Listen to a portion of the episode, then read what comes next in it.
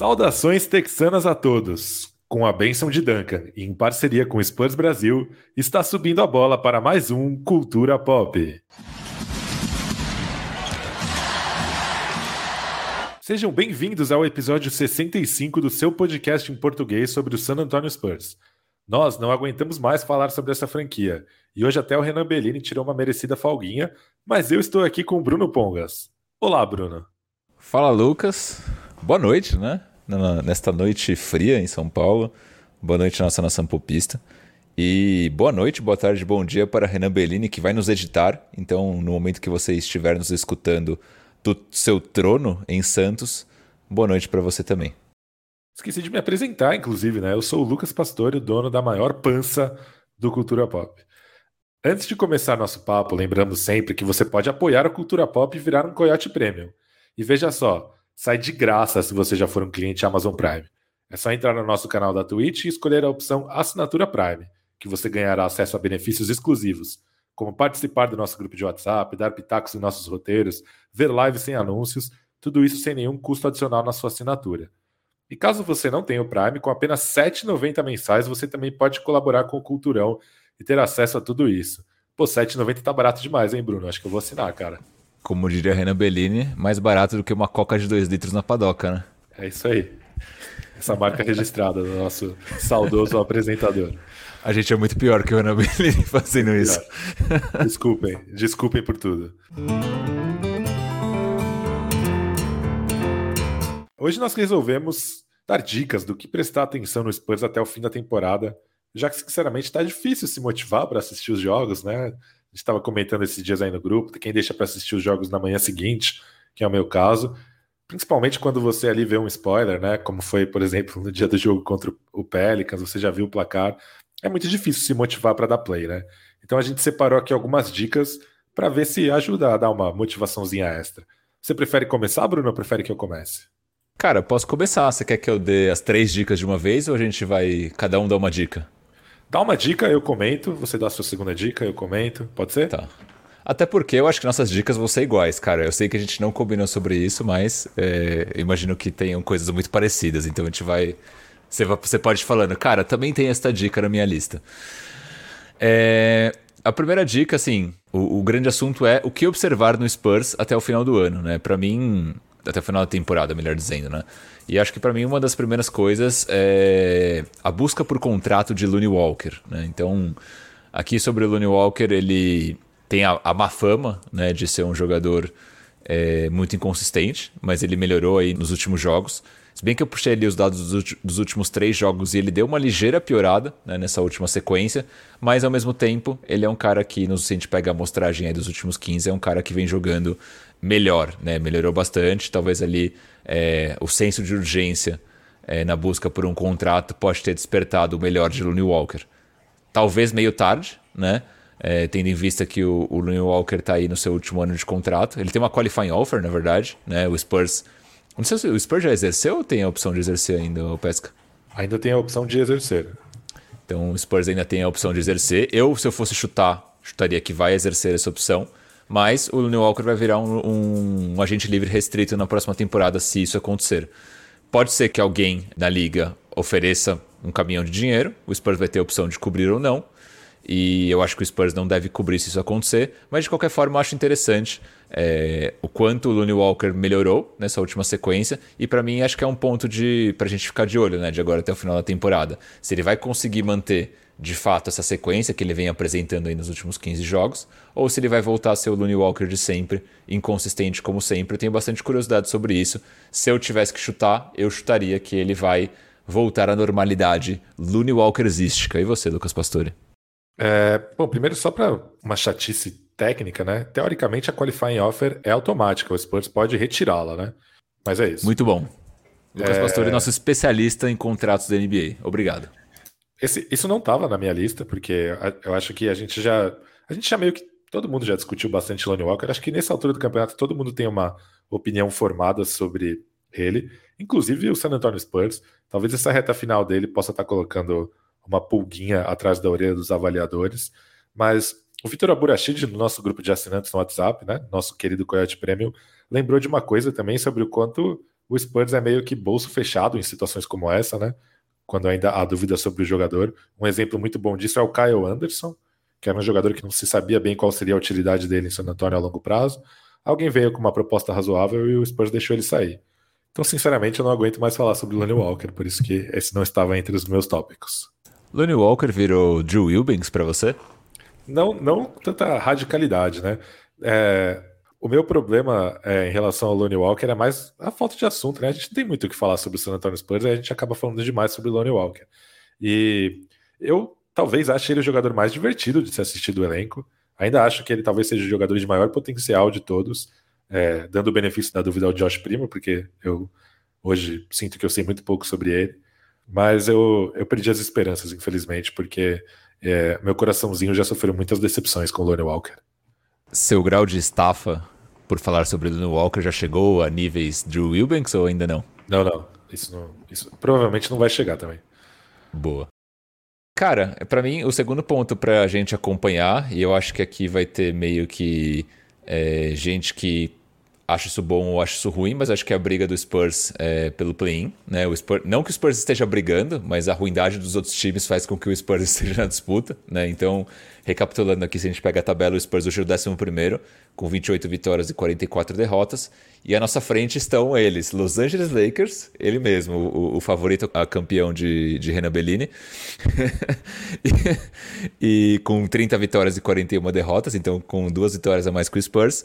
E o New Orleans Pelicans também com 30 vitórias e 41 derrotas.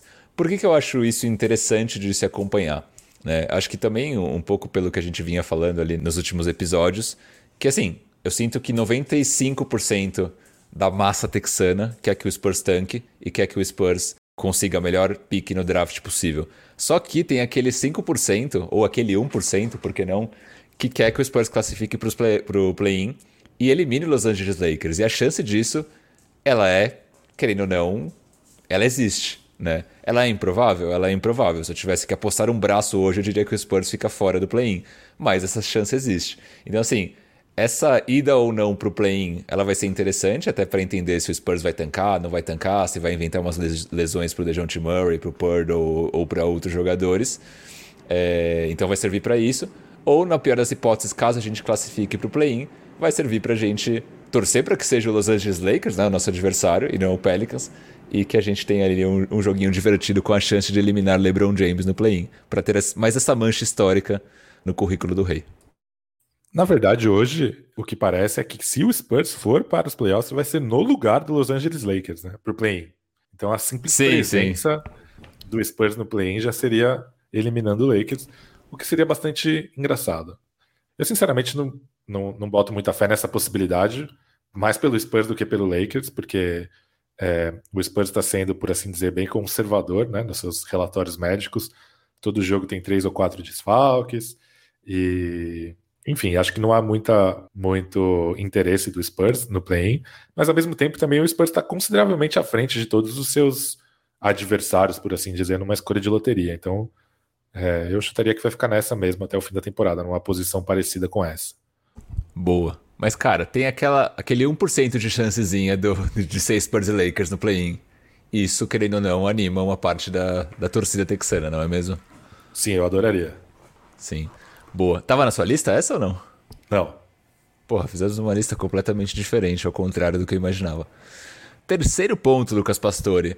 Não, acho que o terceiro ponto está relacionado à, à evolução do, de jogadores que a gente ouviu pouco ou ainda são muito crus, né? Então, no caso do Josh Primo, então ele vem jogando aí já desde o. talvez ele do meio da temporada muito mais. É, ele oscila muito ainda, né? Então tem alguns jogos muito bons, mas alguns jogos muito ruins. Se a gente pega a soma, sei lá, o conjunto da obra, eu diria que tem mais coisas ruins do que boas, mas ao mesmo tempo é um cara muito jovem, 18, 18 19 anos, a gente já falou muito sobre isso. Então ainda é um cara que, se fosse para o próximo draft, eu sempre gosto de frisar isso, né? Se ele ficasse mais um ano em Alabama e fosse para o próximo draft, ele ainda assim seria um dos jogadores mais jovens do próximo draft. Isso mostra o quão cru é o Josh Primo no momento que ele foi draftado pelo San Antonio Spurs. Então é um cara que ainda tem muito que aprender, tem muito para evoluir, tem um teto absurdo pela frente, mas me dá curiosidade cada vez mais é, com tempo jogado como é que ele vai evoluir nessa próxima temporada, nessa temporada, quer dizer. é, e ver também as mostras que ele dá nas partidas é, do jogador que ele pode ser no futuro. Eu estava até comentando no Twitter na última partida que o Spurs fez, que tem algumas jogadas que ele dá amostras de ser um bom playmaker, tem algumas jogadas que ele dá amostras de ser um bom criador de arremesso, mas assim, todo, tudo isso são apenas lampejos. Né? Não tem um, um, momento ainda de consistência do Josh Primo, o que é esperado por todo esse contexto que a gente já falou de idade, assim por diante. Falando do Primo, né, também tem dois outros jogadores que me chamam um pouco de atenção né? O Romeo Langford, que ele jogou, se não me engano, uma partida até agora, né? Ainda não conseguiu a famigerada consistência, tem tido problemas de lesão. Na partida que ele jogou, ele foi bem. Ele jogou uma partida só, né, o Pesca? Tô tentando puxar agora de cabeça, mas acho que sim, né? De cabeça que eu lembro, sim, foi só um jogo contra o Lakers em que ele jogou bem, com alguns Fez sete pontos. Exatamente. Então, é um cara que a gente não sabe se vai jogar de fato, se ele não vai mais jogar nessa temporada, ainda é um grande mistério. Eu espero que jogue, pra gente ter pelo menos uma, uma amostragem de ser um cara que faz sentido a gente manter para o futuro, se não, aproveitar que o time está nessa fase de, de testar e aprender e colocar o, o, o nosso querido Romeu, aquele Romeu, para jogar alguns minutos. E tem o Josh Richardson também, né? O Josh Richardson fez uma partida de 22 pontos outro dia, é um cara já provado na liga, é um cara interessante. Me dá curiosidade como o Pop vai continuar usando ele é, ao longo dessa temporada e, até projetando para a temporada que vem, né? Então me dá curiosidade entender que tipos de teste o Pop está fazendo com o Josh Richardson nessa temporada para tentar imaginar como ele vai usar o, o, Richardson no ano que vem. Se vai ser de repente um cara que vai participar da rotação, já que ele tem mais um ano de contrato, se vai ser um cara que o Spurs vai querer envolver numa troca, se vai ser um cara que o Spurs vai deixar é, encostado ali no banco de reservas, meio que como foi com o Tadeu Young nessa última temporada. Então, assim, é um grande mistério ainda o que vai acontecer com o Josh Richardson, mas gostaria de ver como que o Spurs vai continuar usando ele até o final dessa temporada. Imagino que bastante, até porque o nosso querido Doug McDermott está fora da temporada. É, um dos meus três pontos era justamente sobre o Primo. Era meio que uma coisa na linha quem é o Josh Primo, né? Porque um exercício muito comum, né? Quando a gente fala de jovens jogadores de basquete, principalmente relacionados à NBA, é aquele exercício de futurologia, né, de comparação com outros jogadores que rendeu coisas históricas como deixar um Stevenson é o novo Michael Jordan, ou Roy Hibbert é um Shaquille O'Neal atlético. E, enfim, por exemplo, em relação ao Keldon Johnson, sempre ficou muito claro que tipo de jogador ele, ele era, né? Um cara que joga maior do que ele é, né? Por assim dizer, ele joga em posições maiores que o tamanho dele leva a crer, um cara que é, tem uma capacidade muito grande de atacar a sexta. O Devin Vassell sempre foi projetado como um 3D. E o Josh Primo eu sinto que eu ainda não tenho certeza qual é o papel projetado dele, né? E, e ele jogou na G-League basicamente como um armador, né? Não como o point guard necessariamente, mas como um organizador de jogo. Nesse último jogo do Spurs contra o Warriors, em que o Spurs ganhou com a sexta no último minuto do Keldon Johnson, no último segundo, né? A ausência do Lonnie Walker me, me, levou a crer que ele teria esse papel, mas ele não teve esse papel, né? Ele acabou vindo para o quinteto titular, é, numa vaga que, desde que o Doug McDermott se machucou, já foi do Josh Richardson em algum momento. E quem dividiu ali as rédeas da armação acabaram sendo o Dejante Murray e o Trey Jones, né? Na verdade, até o, vários minutos do Trey Jones com os titulares e do Dejante Murray com os reservas. Então, o Primo, apesar de ter jogado 34, 35 minutos, que eu imagino que deve ter sido o recorde pessoal dele, não lembro se teve algum jogo com uma minutagem tão alta, ele ficou um pouco mais fora da bola. Concordo com o Bruno que Hoje ele ainda não é um bom jogador de NBA, né? Ainda tem vários momentos em que você olha e fala: putz, primão, o que, que você tá fazendo, garotão? Que lambança. Mas também tem os flashes, os flashes empolgadores. Então resta saber se ele vai ser ali um, de fato, um jogador que arma a partir da posição 2 ou se ele vai ser mais um pontuador mesmo, um segundo condutor de bola, um cara mais com papel, sei lá, parecido com o do Bradley Bill, do que de um, de um pontuador primário. Então, esse era um dos meus três tópicos também. É, o seu era mais amplo, né? O meu era especificamente sobre o nosso querido Primão. É... Muito bom, muito bom. Posso, só te, posso só te cortar um, um, momento para dois anúncios? Primeiro, agradecer ao Max Vinícius, que se inscreveu com o Prime. Mandei para nós no, na DM do Twitter, onde quer que seja, é, seu telefone que a gente vai te acionar no grupo, maravilhoso grupo de assinantes do Cultura Pop. E, e sobre o primo, cara, eu acho que pro Spurs pelo menos do que eu vejo, né? Eu acho que está claro que o Spurs espera dele, ou como o Spurs gostaria de usá-lo no futuro, né? Que é um cara que ele tá com a bola na mão é, durante boa parte do tempo, ao mesmo tempo que ele cria jogadas para si mesmo e para os companheiros, né? Então eu vejo que a expectativa, assim, se o Spurs fosse colocar ali o, o teto do, do Josh Primo, eu acho que o Spurs imagina que ele possa ser um cara tipo um James Harden da vida. Isso é o que o Spurs imagina como um teto. É que o que a gente não sabe é se o, o Josh Primo ele vai chegar de fato nesse teto ou se ele vai ter um teto muito mais baixo, que a gente esse sim a gente não tem ideia de qual poderia ser. Né? Pelo menos essa é a visão que eu tenho de como eu imagino que o Spurs enxerga o Josh Primo hoje. Outro ponto que me intriga é sobre o Zach Collins. É... Gostaria de saber quais são os limites do Zach Collins, se ele já é um cara capaz de jogar mais minutos e o Spurs só ou usa como reserva do Porto por opção técnica, ou se ele ainda é um cara que ainda está voltando e se recuperando aos poucos, né? Ele recentemente teve flashes muito bons de bloqueador, né? Ele tem um tempo muito bom para tocos. Ele é um cara que defende com ferocidade, vai sempre de uma maneira física, né? Sempre vai ao encontro de jogadores que estão atacando a cesta e tal. E recentemente, meio às lesões, quando o Spurs teve que usar dois bigs ao mesmo tempo, né? Acabou aumentando bastante os minutos do Jock Landale e não aumentando os dele. É... Então eu fico curioso em saber quais são os limites do Zach Collins é, fisicamente falando. Se, se a gente vai ver jogos, cada vez mais jogos dele passando a marca dos 20, 25, 30, se em algum momento ele vai ser capaz de dividir a quadra com o Porto por, sei lá, mais do que 5 segundos, coisas desse tipo. Até pensando em flexibilidade, em possibilidades é, de trocas, vale lembrar que o Zach Collins, é, para efeitos de troca, ele é um contrato expirante, porque o salário dele na temporada 2023-2024, né, ou seja, daqui duas, é completamente não garantido. Então, para efeitos de troca, ele é um contrato expirante. Então, eu acho que ele pode ser uma moeda de troca interessante nessa off-season e também pode ser um jogador interessante para a reconstrução do Spurs, porque ele ainda é um cara jovem e com bastante potencial. É... Eu esperava que ele fosse causar um impacto maior no espaçamento de quadra, a isso ainda não chegou muito, mas estou bastante satisfeito com os esforços defensivos dele e positivamente surpreendido por essa faceta do jogo dele. Boa. Não, eu concordo no geral. Acho que o, o Collins. Não sei se dá nem para dizer que é uma surpresa, porque acho que a gente já tinha uma certa expectativa quando ele pisasse em quadra. Talvez a surpresa maior esteja em ele estar conseguindo é, jogar partidas seguidas, uma minutagem até que ok e saudável. Né? Então, essa para mim é a grande surpresa. Mas eu imaginava que se ele estivesse bem fisicamente, ele já pudesse ter algum tipo de impacto sobre isso que você falou, né? De ah, o Landale ganhar é, um pouco mais de minutos e não deixar o, o Zach Collins ultrapassar talvez ali a barreira dos 20. Eu acho que talvez o que possa acontecer é mesmo uma gestão de tempo do próprio Pop, entendendo que o cara ficou quase dois anos parado.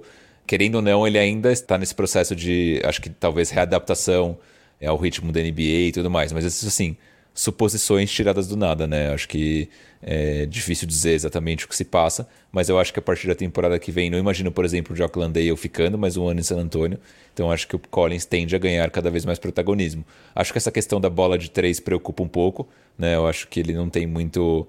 É, ele é, é, um cara capaz de derrubar bolas, mas não com uma consistência é, grande. O Landale, por exemplo, faz isso melhor do que o, do que o Collins. Mas eu acho que mesmo com esse defeito, entre aspas, o Collins vai ter uma minutagem cada vez maior a partir do ano que vem. Boa. Posso finalizar? Sim. Minha finalização ela é um pouco ranheta. É uma coisa que eu tenho observado de perto no Spurs e pretendo continuar fazendo até o fim da temporada é em relação à forma técnica do Devin Vassell. É, o Devin Vassell era o cara que eu mais esperava que melhorasse ou que tivesse mais oportunidades ou que aproveitasse melhor as oportunidades pós-trocas, né? Pós-trade deadline. E eu errei redondamente, né? O Lonnie Walker é, por muito, o cara que melhor tem aproveitado o espaço. O Devin Vassell, os primeiros jogos dele como titular foram realmente ruins, é, decepcionantes. Ele já melhorou um pouco, mas pela segunda temporada seguida, se ele mantiver essa forma que ele tem apresentado até o fim da temporada, ele vai ter terminado a temporada pior do que ele começou, né? No ano passado, ele foi um dos raros novatos da história do Spurs que começaram a temporada já com minutos e de uma maneira é, empolgante, porque ele parecia ser um, um cara bem interessante. Acabou terminando a temporada fora da rotação. E nessa temporada ele começou muito bem. É, talvez tenha sido o jogador mais empolgante em termos de desempenho obtido em relação ao desempenho esperado dos primeiros jogos. E aí se machucou, e desde então, é, aquela forma exuberante do começo da temporada ela virou flashes. É, O Devin Vassell era, era projetado para ser um, um jogador 3D, né? Ele é um cara que eu acho que melhorou na defesa em relação à temporada passada, mas o chute ainda não veio com, com consistência, né? Hoje, por mais bizarro que isso soe, o Keldon Johnson é um chutador muito mais confiável do que o Devin Vassell. E se você fosse falar isso no começo da off-season, você provavelmente seria expulso dos seus grupos do San Antonio Spurs. Então, acho que vale acompanhar de perto, até para pensar em teorias, né? Será que o Vassell está sendo utilizado da melhor maneira possível para ele? É, qual vai ser o papel do Vassell futuramente nessa reconstrução do Spurs? Será que vale a pena tentá-lo, tentar trazê-lo de novo do banco? Será que o, a química dele com o Murray vai melhorar? Então acho que essa é uma, uma questão levemente preocupante para a gente ficar de olho até o fim da temporada e também nas outras. É, tava até puxando uns dados aqui agora. O Vassell é só o oitavo melhor aproveitamento do Spurs na bola de três na temporada, 34,7%. Sabe quem tem 100% de aproveitamento, Pesca? Jacob Purdo. é que ele fez aquele arremesso do meio da quadra, se não me engano, só. Foi a única bola de três dele na, na, na temporada. Não, mas eu concordo em relação ao Vassell. Minha hipótese em relação a isso é que o Spurs é, tem tentado dar um pouco mais de protagonismo, além só da bola de três dele no, na temporada. Né? Então tem feito ele rodar outros tipos de jogada que ele não estava acostumado nem no nível universitário, nem na sua primeira temporada na, na, na NBA. Acho até que ele demonstra alguns flashes de, é, de potencial, mas se a gente pensa em, em, eficiência e aproveitamento, realmente ainda é muito ruim. Né? Acho que na temporada passada a gente brincava né, que ele era o end, ele não era nem o tree nem o D. Acho que ele traz o, um pouco do D nessa, nessa temporada, mas ainda falta é, o tree. Né? Então não, não, não dá para dizer que o Vassell hoje já é uma realidade, Acho que ele tem, como eu falei, né, bons flashes, mas ainda é um cara para se observar. Senti que ele deu um pouco de uma estagnada nessa. Que nem você falou, né? Nessa, nessa segunda metade aí da temporada. Boa, então é isso. Na verdade, não tem muitas coisas legais para você assistir. A gente só fez isso porque a gente não, não tem conteúdo, né? A verdade é essa, né, Bruno? A verdade é essa. A verdade é essa. Inclusive, já até puxando o PES com uma das perguntas da Coyote Talk. É, deixa eu até lembrar quem que fez aqui. Foi o Lucas Arruda. Ele pergunta assim: tem sido bem mais desafiador para vocês produzirem conteúdo semanal de um time em reconstrução, comparando com os outros anos, ou esse novo cenário também traz novas abordagens ao trabalho de vocês? Não, tem sido desafiador sim. Eu não estou conseguindo achar as abordagens, não, viu, Xará? Para mim é difícil também. Tanto que a gente fala de. O, a ideia do Cultura Pop é ser um, um podcast semanal. Mas se vocês repararam, nas últimas semanas a gente tem feito uma vez a cada 15 dias, por, pela simples falta de, de tópicos. Até porque quando a gente fala, são sempre temas parecidos, né? Elony Walker, era Drew Wilbanks até um tempo, né? Então são. E são assuntos pouco auspiciosos também, né? Não são assuntos que você olha e fala, não, isso aqui tá muito legal da gente discutir e fazer um episódio só disso. Bom, até pela nossa dificuldade de pensarmos sozinhos em conteúdo, a gente pediu ajuda dos nossos Coyote Prêmios, né, Bruno? A gente pediu para eles falarem o que eles esperam do Spurs até o fim da temporada, o que eles esperam da franquia na off-season. Então a gente vai reagir aqui aos, aos comentários desses cheirosos apoiadores desse podcast.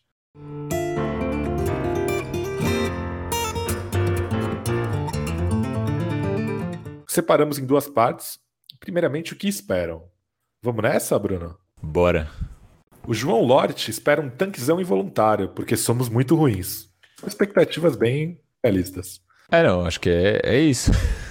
Nosso time é ruim, não precisa nem se esforçar para tancar. Se bem que o Spurs está tá nesse modo, time ruim, está aí na disputa para o play-in, né? Eu esperaria um pouco mais de afinco nesse tanque.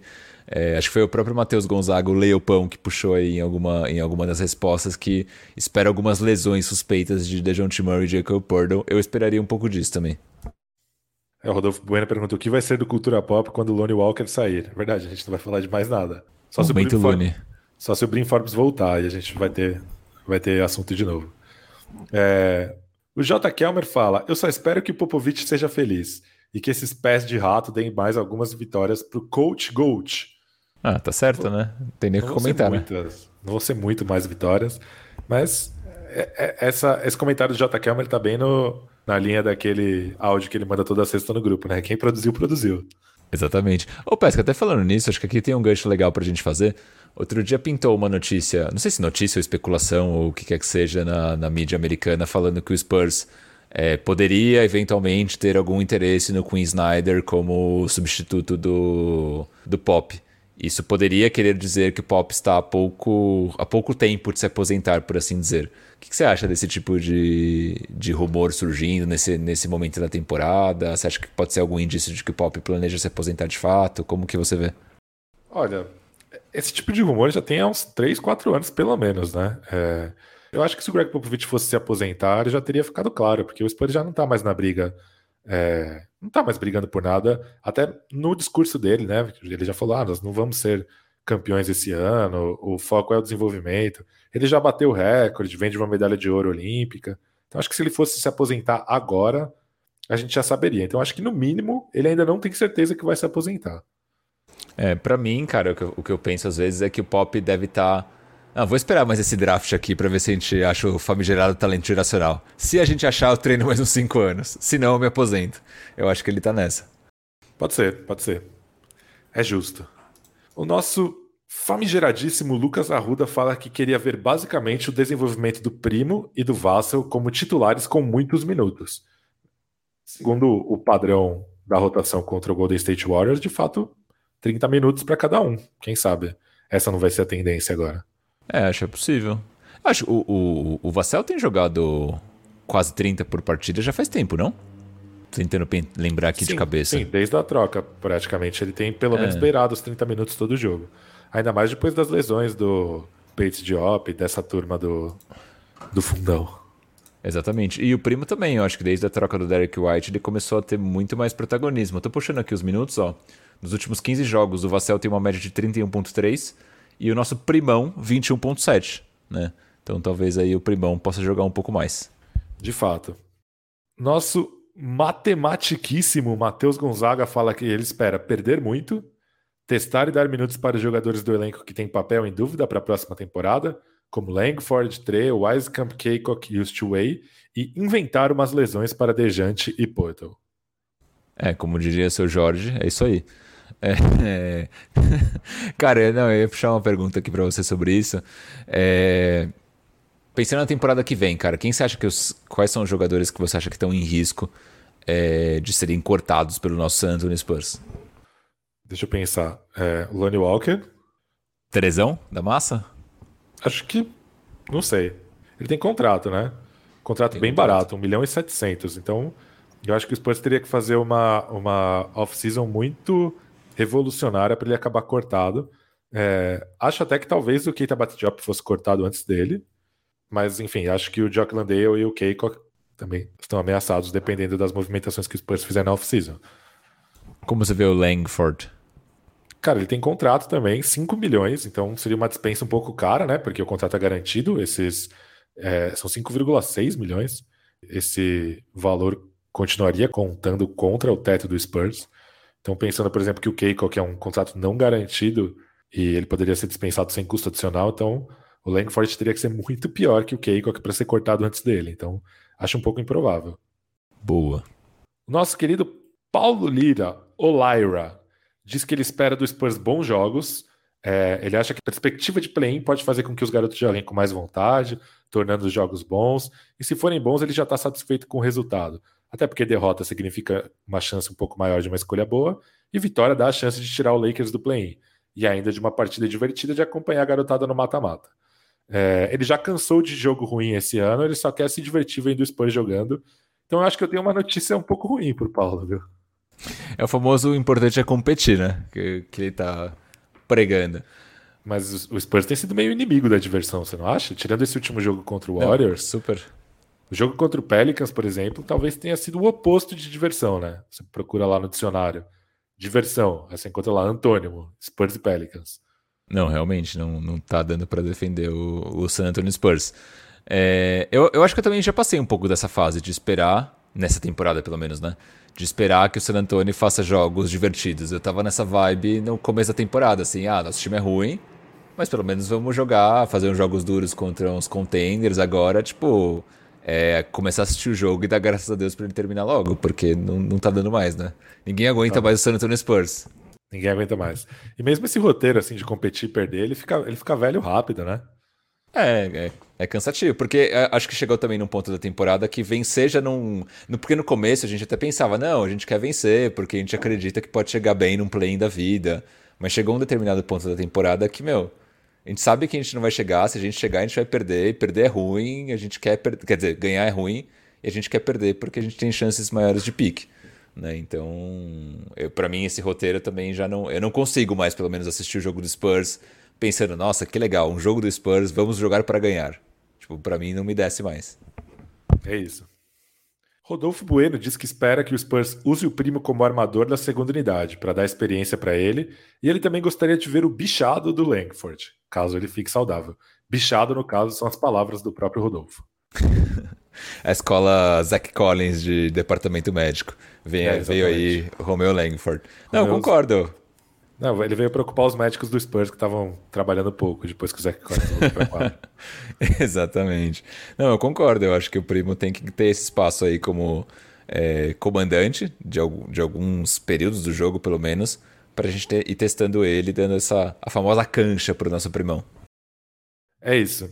E por fim, um comentário de Victor Aburachid, sobre o qual eu coloquei em prática meu poder de síntese, porque a gente poderia simplesmente gravar um spin-off desse episódio com todo o comentário do Vitão. Realmente uma, uma tese sobre o futuro do Spurs, um artigo científico e o que o Vitor espera é um certo marasmo, com o Spurs ganhando alguns jogos e perdendo outros, mas ele não espera uma mudança de direção radical com muitos minutos para os jovens no lugar do Richardson, por exemplo.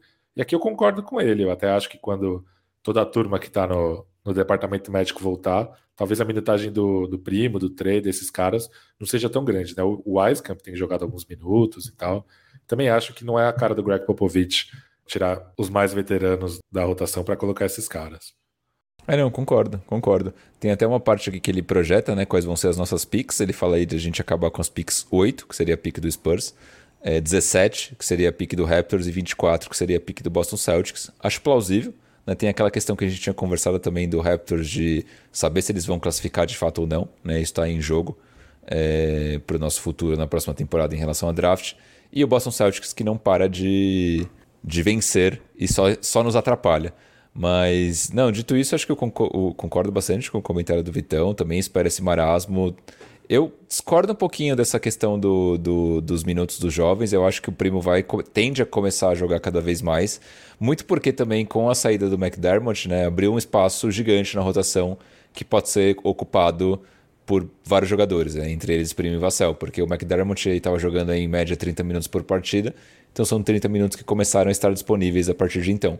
Né? Óbvio que o Spurs poderia dar alguma fatia desses minutos para o Wiscamp, mas para mim faz muito mais sentido dividir esses minutos entre aspas, né? Porque não é, nunca é assim que funciona, mas dividir esses minutos entre Vassell e Primo, então eu esperaria ver aí os dois jogando uma minutagem de. Acho que alguém tinha comentado, né? Primo com 30 e Vassell também, que já joga 30, jogando mais ou menos por aí, como sempre. Maravilha. Agora vamos ver o que os nossos macios Coyote Premiums querem na off-season.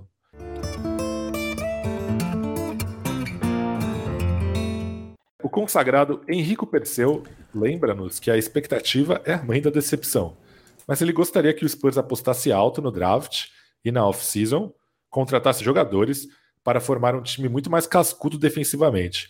Ele acredita que somente com uma defesa muito acima da média, o Spurs pode ter uma, uma chance de brigar por algo. Eu concordo com isso bastante em relação a, a esse lance de identidade defensiva. Foi uma das coisas mais decepcionantes para mim do trabalho da franquia na off-season com o Brin Forbes, o Doug McDermott e o Jock Landale, porque o núcleo jovem que terminou a temporada anterior é um núcleo jovem que ele tem um potencial defensivo muito grande, né? E, e essas apostas elas foram numa direção um pouco oposta. É, mas agora com o Zach Collins voltando para a quadra, com o Josh Richardson, quem sabe essa identidade defensiva não pode ser retomada, né? Sim. Mas eu, eu lembro da gente ter comentado bastante ali no, antes do começo da temporada, né? Quando a gente fazia ali os exercícios de projeção para essa que a gente esperava do San Antonio Spurs é uma defesa boa e um ataque ruim. E no final das contas, essas, essas verdades elas acabaram se não se comprovando, elas se inverteram. O Spurs teve um ataque muito melhor do que a gente esperava e uma defesa muito, muito, muito pior do que a gente esperava. Né? A defesa do Spurs está entre as piores da liga, se a gente for analisar hoje. Então, eu, eu fico pensando, talvez, que tipo de jogadores fariam nossa defesa ser uma defesa cascuda de fato. Né? E se a gente vai conseguir encontrar esses jogadores é, na off-season por preços justos. Né? E se é, na verdade, esse tipo de jogador também que a gente precisa nessa altura do, do campeonato. Acho, concordo com, com a mentalidade né, de defesa forte é o que vai fazer a gente ter chance de brigar por algo. Eu só acho que não vai ser na temporada que vem que a gente vai brigar por algo. Às vezes eu fico pensando se o, o fardo em cima do, do Murray não tá demais, se o Spurs não deveria tentar fazer algo como, por exemplo, sei lá, o Clippers faz com o Kawhi Leonard, é, tirá-lo da marcação do melhor é, jogador adversário, pelo menos nos três primeiros quartos, poupar um pouquinho de energia na defesa e ao mesmo tempo tentar ser um, um defensor mais disruptivo, né? Apostando mais um pouco, tentando interceptar a, a bola, roubadas, porque o Murray tá jogando, tem muita responsabilidade dos dois lados da quadra. Recentemente ele tem sido lambrado em algumas matchups, né? Teve o Jamoran, que fez um jogo muito bom contra o Spurs, principalmente em cima dele. Teve outro armador que fez um jogo histórico contra o Spurs recentemente. Quem foi? Cara, eu lembro do Carlton Town só, então não é o caso. Verdade, teve, teve o, o Jason Tatum também, que jogou bem, muito bem contra os Spurs também. Agora a armadora, não, não estou lembrado, talvez a, os Coyotes Premiums é, e os nossos ouvintes no geral nos ajudem com essa. Mas enfim, talvez seja pedir muito pro Murray é, ser o melhor jogador do Spurs na defesa e no ataque 38 minutos por jogo. Claro que acho que no fim das contas o ideal seria diminuir o papel ofensivo dele, né? É, acho que seria legal ter alguém para dividir essa responsabilidade com ele. Sinceramente, enquanto o Murray for o melhor jogador do Spurs ofensivamente, o Spurs vai ser um time ruim. Mas enquanto isso não acontece, talvez a solução seria é, dar um pouco mais de responsabilidade para o Vassell, para o Keldon Johnson. E não sei, é uma, é uma teoria também, né? Porque, enfim, o Jamoran é bom pra caramba e pode abusar de qualquer armador. Mas talvez o fardo esteja um pouco pesado e isso possa estar tá pesando também. Sim. Pode ser, pode ser. Eu acho também que quando a gente projetou a temporada lá atrás, a gente tinha uma expectativa é, de jogadores como Vassell e até o próprio Keldon darem um salto é, defensivo com as ferramentas que eles têm fisicamente. Né? O Keldon era um cara que na temporada passada ele foi uma decepção defensiva. A gente lembra daquele jogo no play onde ele tomou um baile do Dylan Brooks, é, que foi feio. Né? Nessa temporada ele teve alguns jogos interessantes defensivamente, mas ele não é um cara que. Eu acho que o, o, o, Keldon Johnson ele é aquele falso bom defensor. Ele tem as ferramentas para ser um bom defensor, ele salta muito, ele tem velocidade, mas ele não é um bom defensor. E eu acho que a gente tinha, a gente formou talvez uma expectativa de que o Spurs poderia ter uma grande defesa em, com base em alguns falsos positivos, né? Em alguns falsos mitos, vai por assim dizer. É, o próprio Vassell, ele é um bom defensor, mas hoje não necessariamente ele é um stopper, por exemplo. Né? Então acho que talvez a gente for. É isso. A gente pensou que no começo da temporada que alguns jogadores evoluiriam e não evoluíram. E eu acho que um dos principais defensores do Spurs a gente perdeu, que era o Derek White, né? nesse meio do caminho.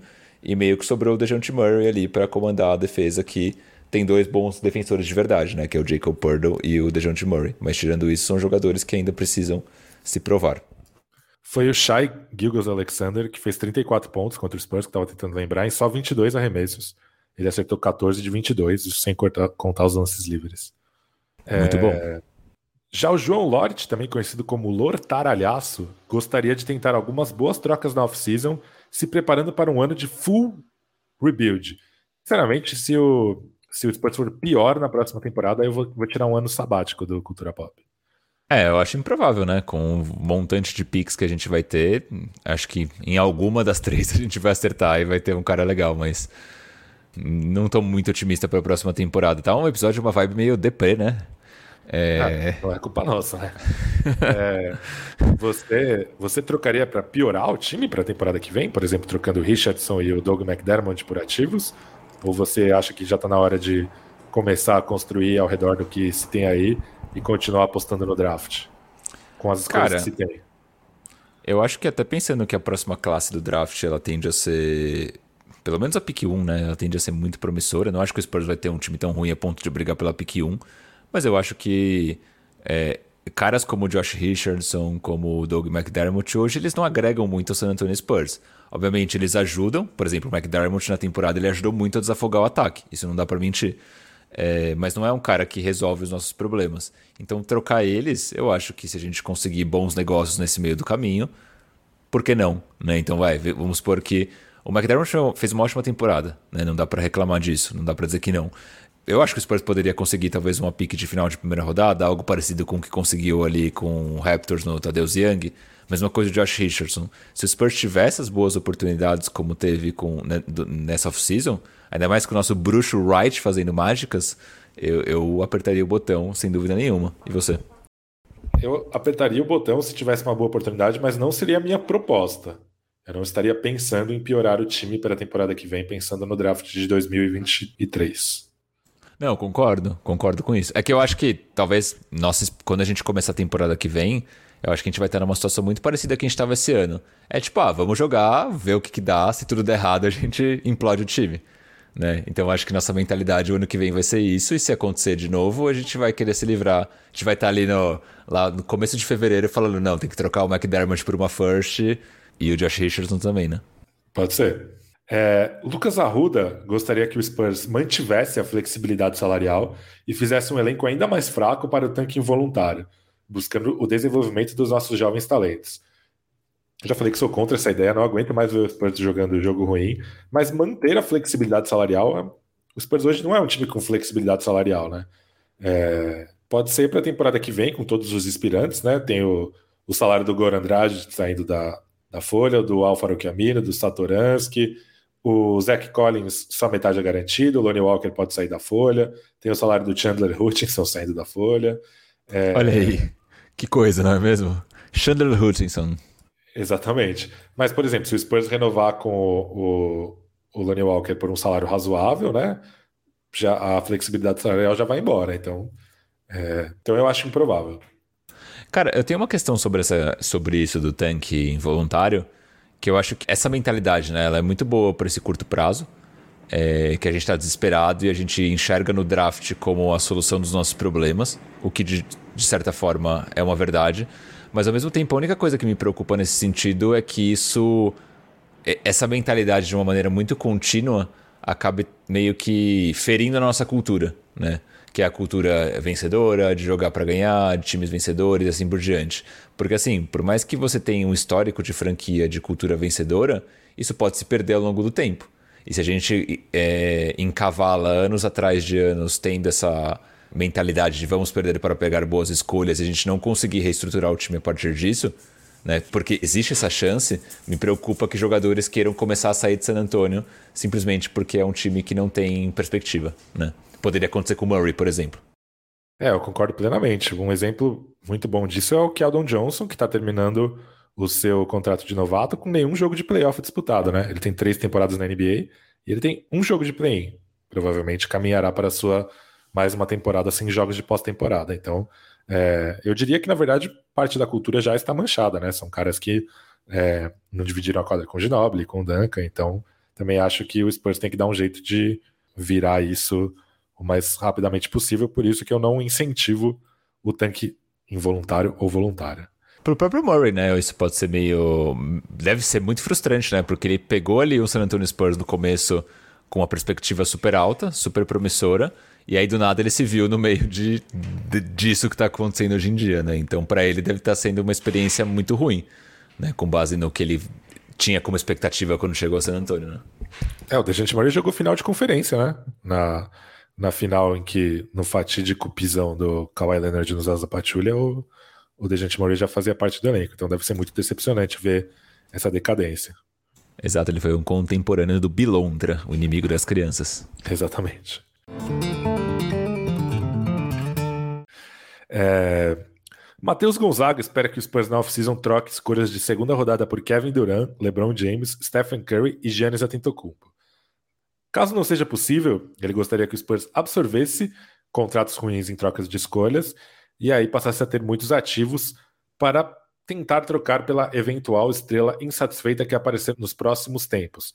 Para ele, essa é uma receita de retorno à competitividade.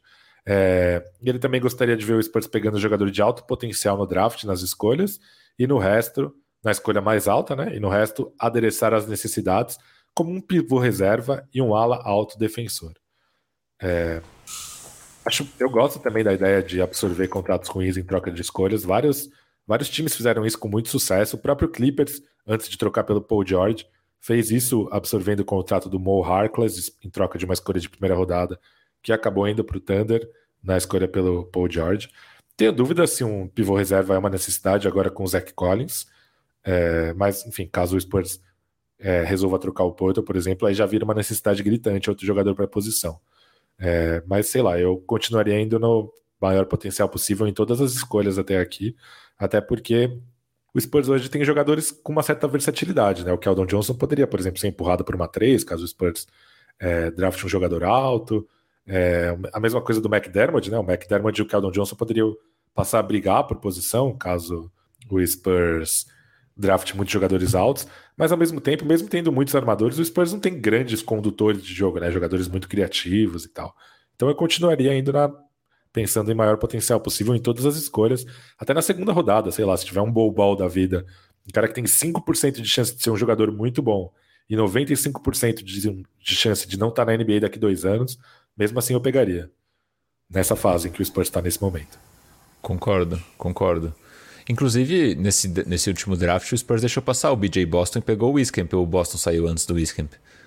Mas eu lembro que eu fiquei bastante frustrado quando o Boston saiu. Só não lembro se eu fiquei frustrado porque estava perto da escolha do Spurs ou se porque o Spurs pegou o Wiscamp antes. Não lembro, pesquisaremos.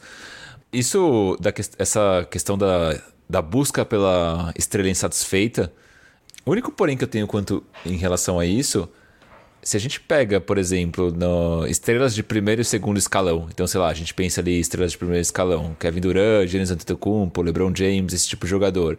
Sei lá, uma estrela de segundo escalão, caras do nível do Carl Anthony Towns, por exemplo.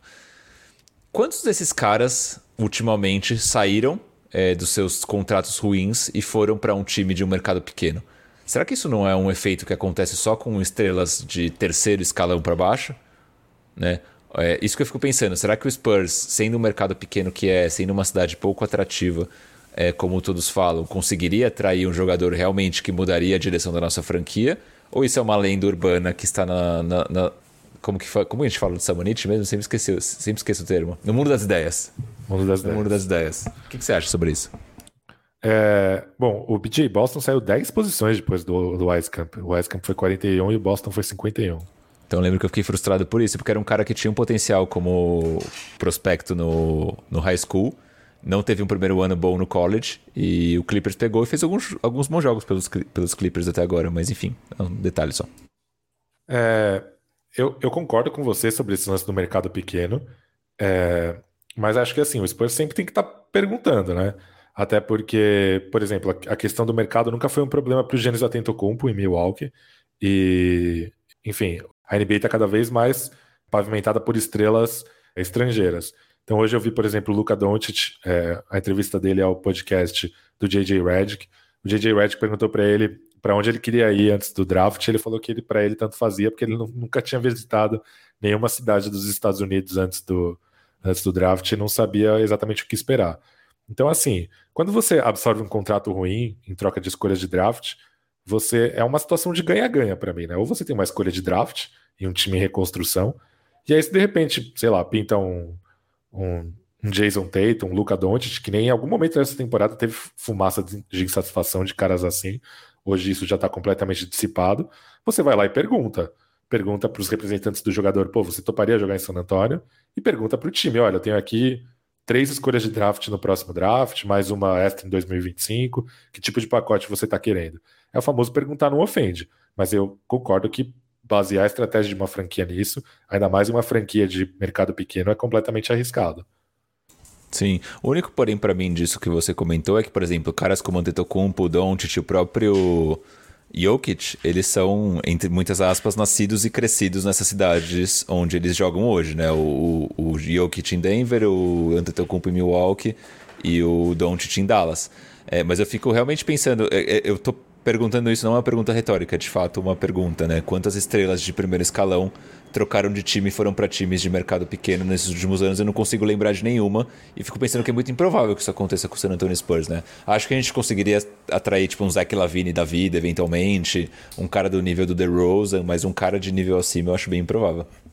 Teve o Kawhi indo para Toronto, né? Que o Spurs meio que obrigou ele a ir para lá. É, sim, mas não foi pela vontade dele, tipo, vou para Toronto, né, basicamente. Tanto que ele saiu depois, depois de ser campeão. O que só prova que ele é um completo inimigo da alegria. É um lagarteiro.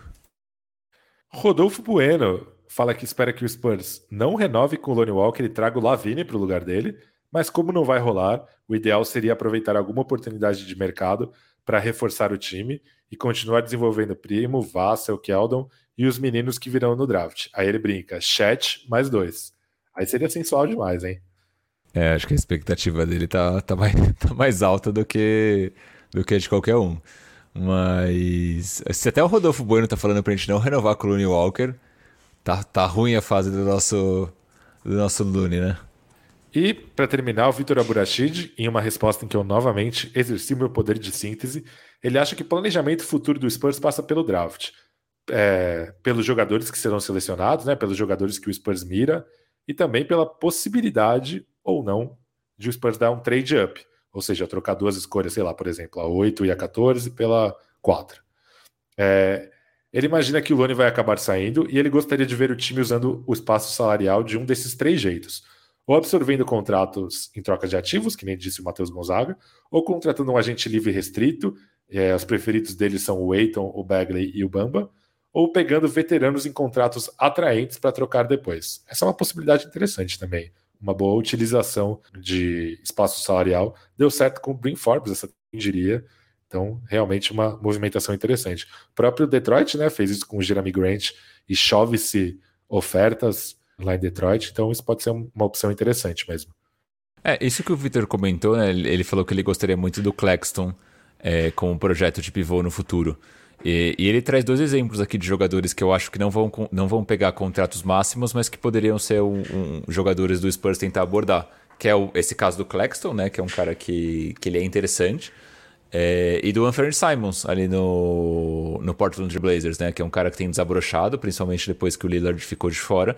E a gente não sabe muito bem qual vai ser o futuro do Portland Trail Blazers, né? A gente não, a gente não sabe se eles estão apostando no Simons como um cara para ser o futuro da franquia, se é um, uma peça que eles topariam se desfazer, mas é um jogador que poderia ser interessante de você trazer por um preço justo, por assim dizer. O próprio Mobamba, né? O Mobamba teve uma melhora grande aí da, nessa última temporada, mas é um cara que vem de um histórico de, de não muita eficiência nos outros anos, né? De não ser um jogador tão útil. Poderia ser aí uma postinha também que teria um bom custo-benefício. Né? Tirando isso, jogadores como o Eiton, o próprio é, Miles Bridges e o Colin Sexton acho que sairiam muito caros. É, e eu não investiria por pelo menos um contrato máximo nesse tipo de jogador. Justíssimo. O Matheus Gonzaga comentou aqui, né, que teve o Chris Paul, que na época foi pro Oklahoma City Thunder, mas que ele era um contrato ruim. Essa foi a ponderação do Leopão. E fala que depois ele foi para Phoenix, que é o um mercado médio. aqui cabe uma correção, né? Eu não acho que o San Antonio é necessariamente um mercado pequeno. San Antonio é a sétima maior cidade dos Estados Unidos. Eu acho que é um mercado também médio como Phoenix. Acho que o, o que pesa contra San Antonio talvez é que o, tem a fama de ser uma cidade pouco, pouco atrativa, por assim dizer, para não falar algo pior. Recentemente teve o Jimmy Butler indo para Minnesota também, né? Mas ficou pouco também, né? Ficou. Mas fato, bom ponto. Mas eu não acho que já é que é uma estrela. Eu acho que o Jimmy Butler é uma estrela de terceiro escalão, por exemplo. Aí eu acho que já entra nesse caso de isso acontece com estrelas de terceiro escalão, para mim. Não sei se você concorda com essa com esse statement ou se não. Teve também o Kevin Love indo para Cleveland, mas era para jogar com o LeBron, né? É, esse é um ponto. é... E ele tava em Minnesota também, né? Ou seja, ele tava em Minnesota. trocou seis por meia dúzia. Exatamente.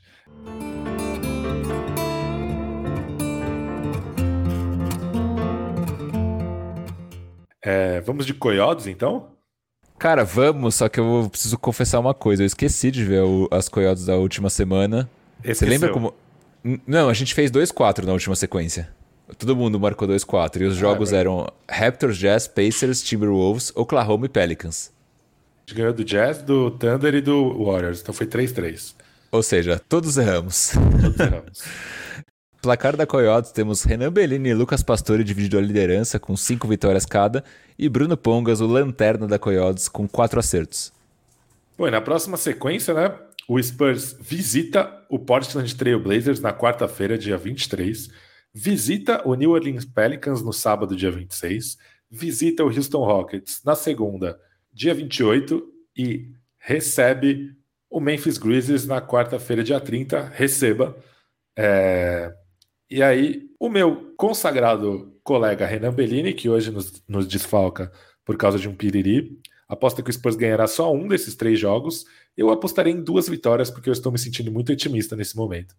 E você, Bruno? Não são quatro jogos? Portland, Pelicans, Rockets e Grizzlies? Então, ele aposta em uma vitória, eu aposto em duas. Ah, tá. Ele 1-3 um, um e você 2-2. Tá bom, tá bom. Tá Exatamente. Bom. Eu vou no 2-2 também, cara. Tô confiante que o Spurs ganha dois aí. Porque a gente, vai, a, gente vai, a gente vai enfrentar o famigerado Drew Eubanks também, né? Ah, que saudades, né? Eu acho que essa é a primeira vez na história do podcast que o Renan dá o palpite mais pessimista. Eu acho que teve um outro episódio nessa temporada que ele deu um palpite pessimista também, mas são, são poucos, cara. São poucos. Eu acho que ele tá otimista pelo tanque, na verdade, porque ele é um cara de, de um coração muito expansivo, né? Então acho que, como ele tá torcendo pelo tanque, ele foi otimista nesse sentido, entendeu? Ah, bom ponto, cara. Muito boa essa reflexão.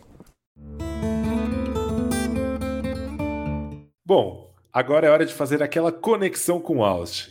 Está na hora do. De ligue, eu ligo. Meu Deus do céu. Chama o Samu, meu Deus, tô passando mal aqui. A vinheta muito sensual. É, muito rápido, Lucas Pastore. Sete jogos, o, o, o, nosso Austin Spurs fez na última sequência, né? Desde que a gente gravou o último podcast. Foram três vitórias e quatro derrotas, ou seja, a fase ruim está nos perseguindo em todos os aspectos, né? Não houve grandes destaques individuais, né? Então eu só vou reforçar aqui que o Austin Spurs é o sexto colocado na Conferência Oeste da G-League e faltam seis jogos para o final da temporada regular. É isso, cara. Não tem nada muito maior para destacar, não. Perfeito. Então vamos caminhando para a parte final do nosso podcast, onde tem sempre nossa queridíssima Coyote Talk. Coyote Talk. Começando com o ex-LuniBR Rodolfo Bueno, atual Brian Wright Brasil. Ele fala assim: a gente, falou, a gente falou um pouco disso nesse episódio, mas vale a leitura aqui. Temporada do Vassell para vocês é dentro do esperado? Quais ferramentas vocês esperam que ele evolua para o seu terceiro ano? E aí? Dá para focar nas ferramentas, né? Acho que você já falou que foi meio decepcionante a temporada, né? Eu acho que o chute de três é o que mais precisa evoluir. A partir daí, a partir do momento que ele for um defensor confiável com um bom chute de três, o que vier é lucro. Mas o que precisa evoluir nesse momento é o chute de três. Menos de 40% na próxima temporada você nem comemora? Não, 40 é muito radical, mas menos de 38 eu não comemoro. Tá bom, então vamos, vamos anotar aí, vai virar clipe essa. pra gente cobrar no final da próxima temporada. Boa. Matheus Gonzaga, a.k.a. Lamps and Trees, a.k.a. Marfanville Jacob Purdo na Galáxia, ele fala assim: Quão bom técnico vocês consideram o Pop hoje? Não considerando o passado, mas só as temporadas recentes. Top 5? 10? 15? 20? E aí? Precisava ter me preparado melhor para essa pergunta, assim.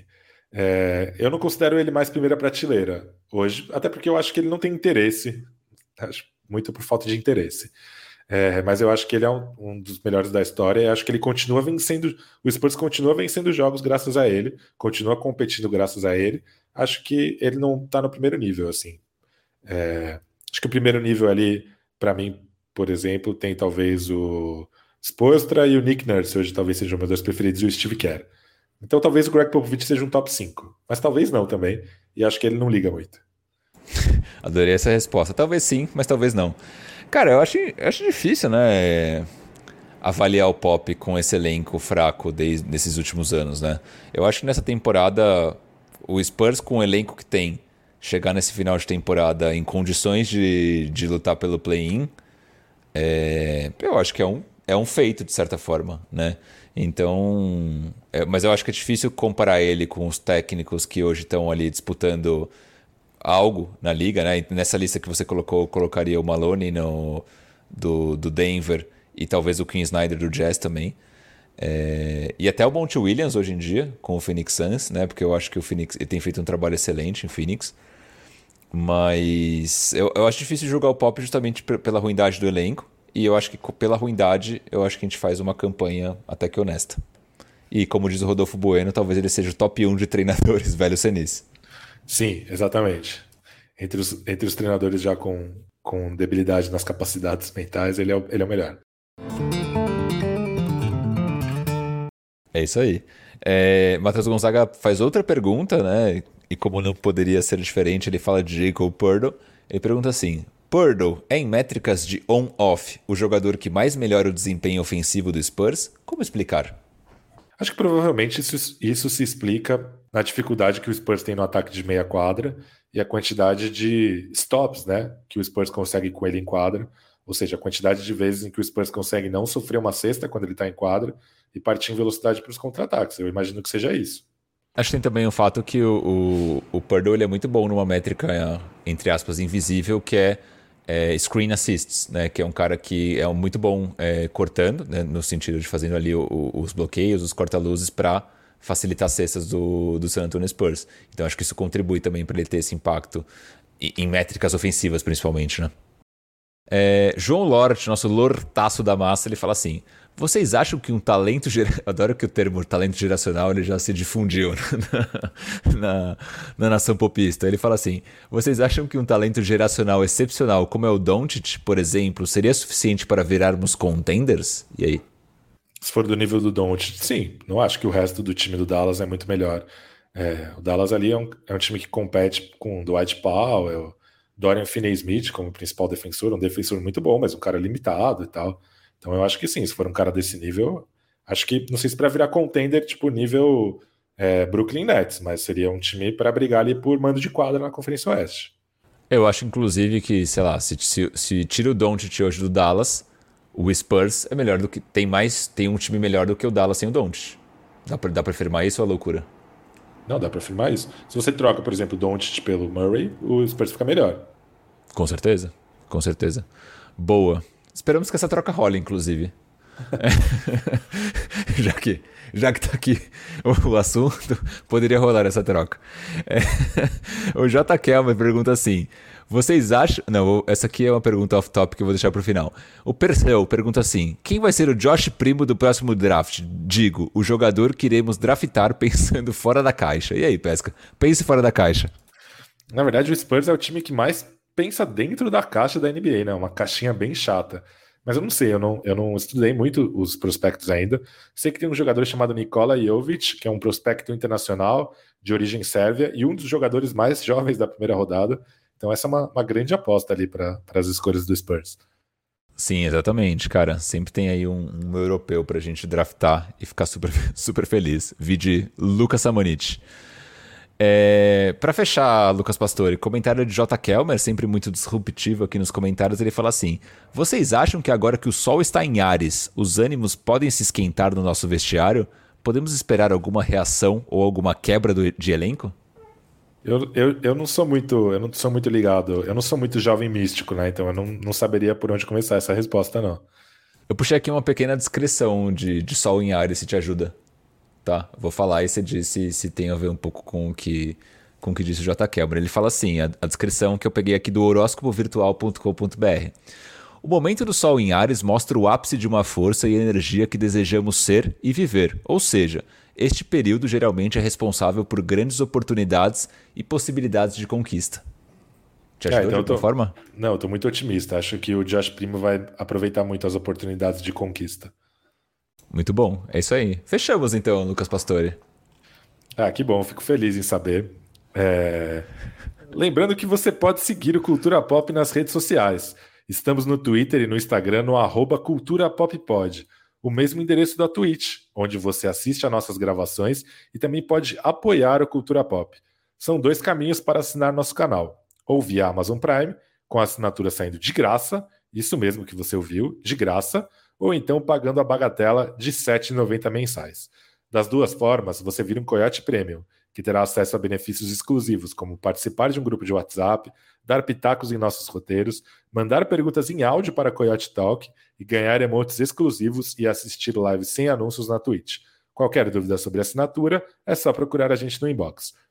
Registrando também que Cultura Pop é uma parceria com o site Spuds Brasil, que desde 2008 é sua fonte de notícias em português da franquia Silver e Black. Acesse lá spursbrasil.com.